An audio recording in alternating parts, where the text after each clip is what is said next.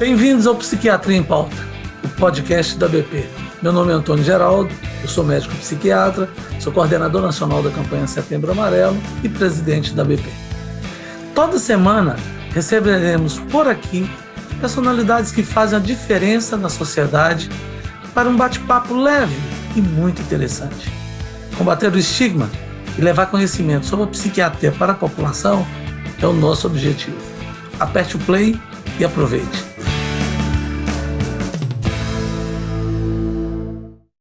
No episódio de hoje, seguiremos com o Dr. Cláudio Martins com um super bate-papo sobre como funciona a mente humana. Parte 2. Muito bem. Bom, para finalizar, só para a gente ter aqui um, um, um último suspiro, as parcerias amorosas, independente de quais são, elas também têm um papel importante nesse contexto? É fundamental. Né? A parceria amorosa, por isso que até gosto de estabelecer isso, independente de orientação sexual, de gênero, seja o que for. É, o que, que é uma parceria amorosa? Né? É um compartilhamento de vida por um contrato uh, ou, ou consciente ou inconsciente. Implícito, se, né? Implícito, né? Que se estabelece e que ambos possa ser satisfatória para ambos. Né? Satisfatória no sentido que possa haver um cuidado mútuo, isso é fundamental, né? Um complemento assim, aquela frase mais antiga, romântica assim, ah, eu amo mais que ele, ou ela me ama mais, ou eu amo mais, mais que o outro, melhor dizendo isso, eu amo mais que o outro, né? É, é uma, uma falácia, porque a pessoa não pode suprir o amor do outro, ela pode entregar o seu, né? Então, e, e, a, e a dosimetria, até a gente achar esse tema aí, falando tanto no judiciário, do amor é muito complexa, porque o próprio fator de afeto, de amor, ele, ele é dinâmico, ele flutua, num determinado momento ele pode, assim, uma coisa é uma uma paixão idealizada, às vezes no início de relação, e outra coisa é um processo, uma relação longeva, que se modifica, isso não deixa, ai doutor, eu não tenho a mesma paixão. Não vai ter mesmo, porque paixão é uma coisa efêmera, é uma coisa do, de um período inicial, idealizado, né? e tudo isso impacta na nossa mente a pessoa tem que aprender a tolerar que ela vai passar para. É tipo a, a, tolerância da droga, gente que, que eu dizer? O sujeito que, que usa uma droga, cocaína, para um cérebro virgem, ele tem uma explosão. Depois ele passa o resto da vida a tentar a mesma explosão, mas não vai ter mais porque o cérebro já desenvolveu a tolerância. É como estação, né? Na verdade, você tem a, a, relação afetiva de acordo com a estação do ano, quer dizer, a estação da vida, da vida. que você está passando. Então, eu estou no verão, funciona de uma maneira. Eu estou no inverno, de outra maneira. E aí essa dosimetria se dificulta porque depende dos seus interesses de cada estação que você está vivendo. Claro que a gente fica falando bem num aspecto bem genérico, né? A gente tem que é, poder isso dar elementos para que é, quem não nos ouve aí poder também associar com as suas situações de vida, enfim. Mas é uma, é uma forma da gente ter esse entendimento e a necessidade para a gente uh, finalizar, assim, ou seja, o processo de desenvolvimento da mente ele é extremamente dinâmico e ele vai numa linha evolutiva que se espera que se seja, mas todos nós estamos uh, propensos a qualquer momento ter um baque violento aí, uma, uma ruptura nesse desenvolvimento e que aí muitas vezes entra no nossa, nosso trabalho como psiquiatras, né, em tentar auxiliar as pessoas que podem nesse curso aí da vida, né, terem algum fator ambiental. Nós sabemos sempre que os transtornos ah, mentais aí eles têm são policausais, né, desde predisposição genética, mas os fatores ambientais são muito importantes também, né? Você falou sobre o contrato. Na, na relação amorosa um contrato. Esse contrato é firmado no início da relação. Tudo é implícito, né? Conforme que você aceita, conforme que eu ofereço, conforme o que eu aceito, conforme o que você oferece. E depois as pessoas passam um tempo, não perceberam que construíram um contrato de aceitação e negação, e aí elas vão te pedir algo que é completamente diferente.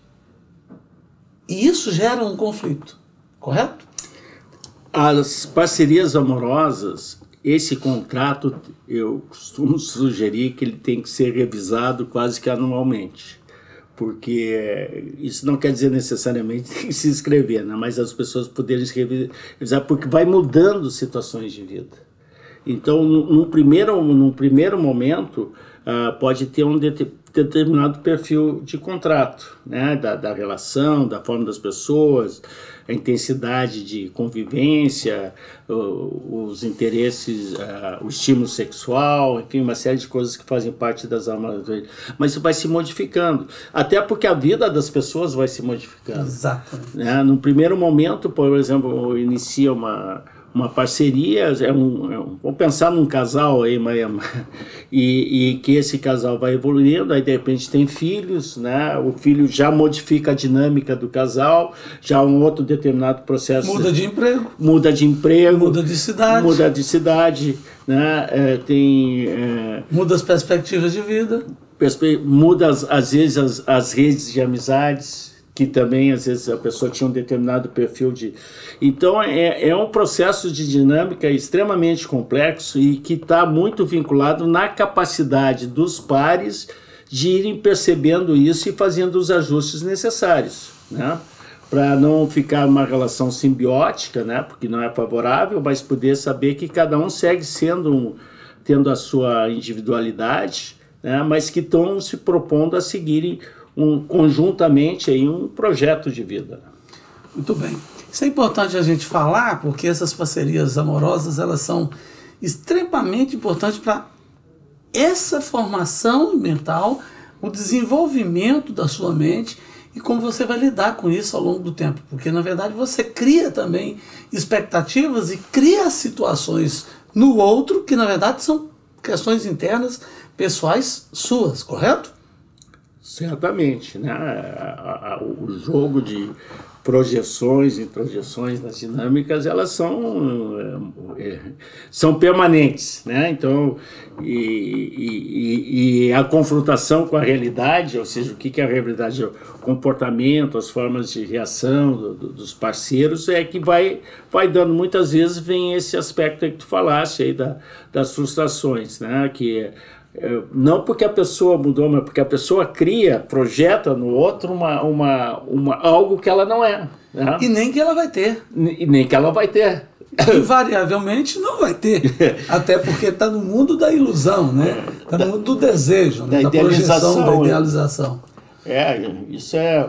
São fenômenos que se repetem, né? O, o, o ser humano, ele ele busca várias estratégias de sobrevivência emocional, né? E uma delas clássicas é essa de buscar um mundo idealizado que só tem um lugar, que é na mente da gente. Todos nós passamos por esses processos, né? Quanto mais a gente vai identificando e vai aprendendo conviver com núcleos uh, mais próximos. Às vezes a gente precisa de algumas idealizações, viu? Não, não, não, é, não é totalmente descabido aí. Se não tem, você não vive. você não busca, você não corre atrás, ah, você não, não modifica, inclusive, a sua situação pessoal, Isso. o seu desejo e motivo para existir, né? É, como Dasein, né? como estar no mundo, né? É. É verdade. Muito bem, eu espero que vocês tenham gostado do nosso papo. O Cláudio vai estar aqui conosco várias vezes, nós vamos ter vários momentos juntos. Agradeço demais pela companhia. Não esqueça, use a hashtag Psiquiatria em Pauta. Marca a gente nas suas redes sociais. Nos marque aí. Qual é a sua rede social, Cláudio? É arroba Cláudio Meneghello. Pronto, arroba Cláudio Meneghello. Estou pedindo ele para dar porque eu quero ver é, a participação de vocês, que comentem, compartilhem. O Instagram da BP é arroba BP Brasil, o meu é arroba Antônio Geraldo. Repetindo, do Cláudio é arroba Cláudio Meneghello. No próximo programa teremos um convidado aqui, também muito especial. Fique de olho nas mídias da BP para saber tudo em primeira mão. Mande sua pergunta, conta pra gente o que achou do nosso programa. Aproveite para falar assim, o que você gostaria de ouvir, entender e nós vamos trazer aqui para discutir isso com você, para bater um papo legal, descontraído, um papo gostoso, mas com uma visão diferente daquela que você vê no dia a dia. Psiquiatria em Pauta é para você. Vamos juntos? Até a próxima!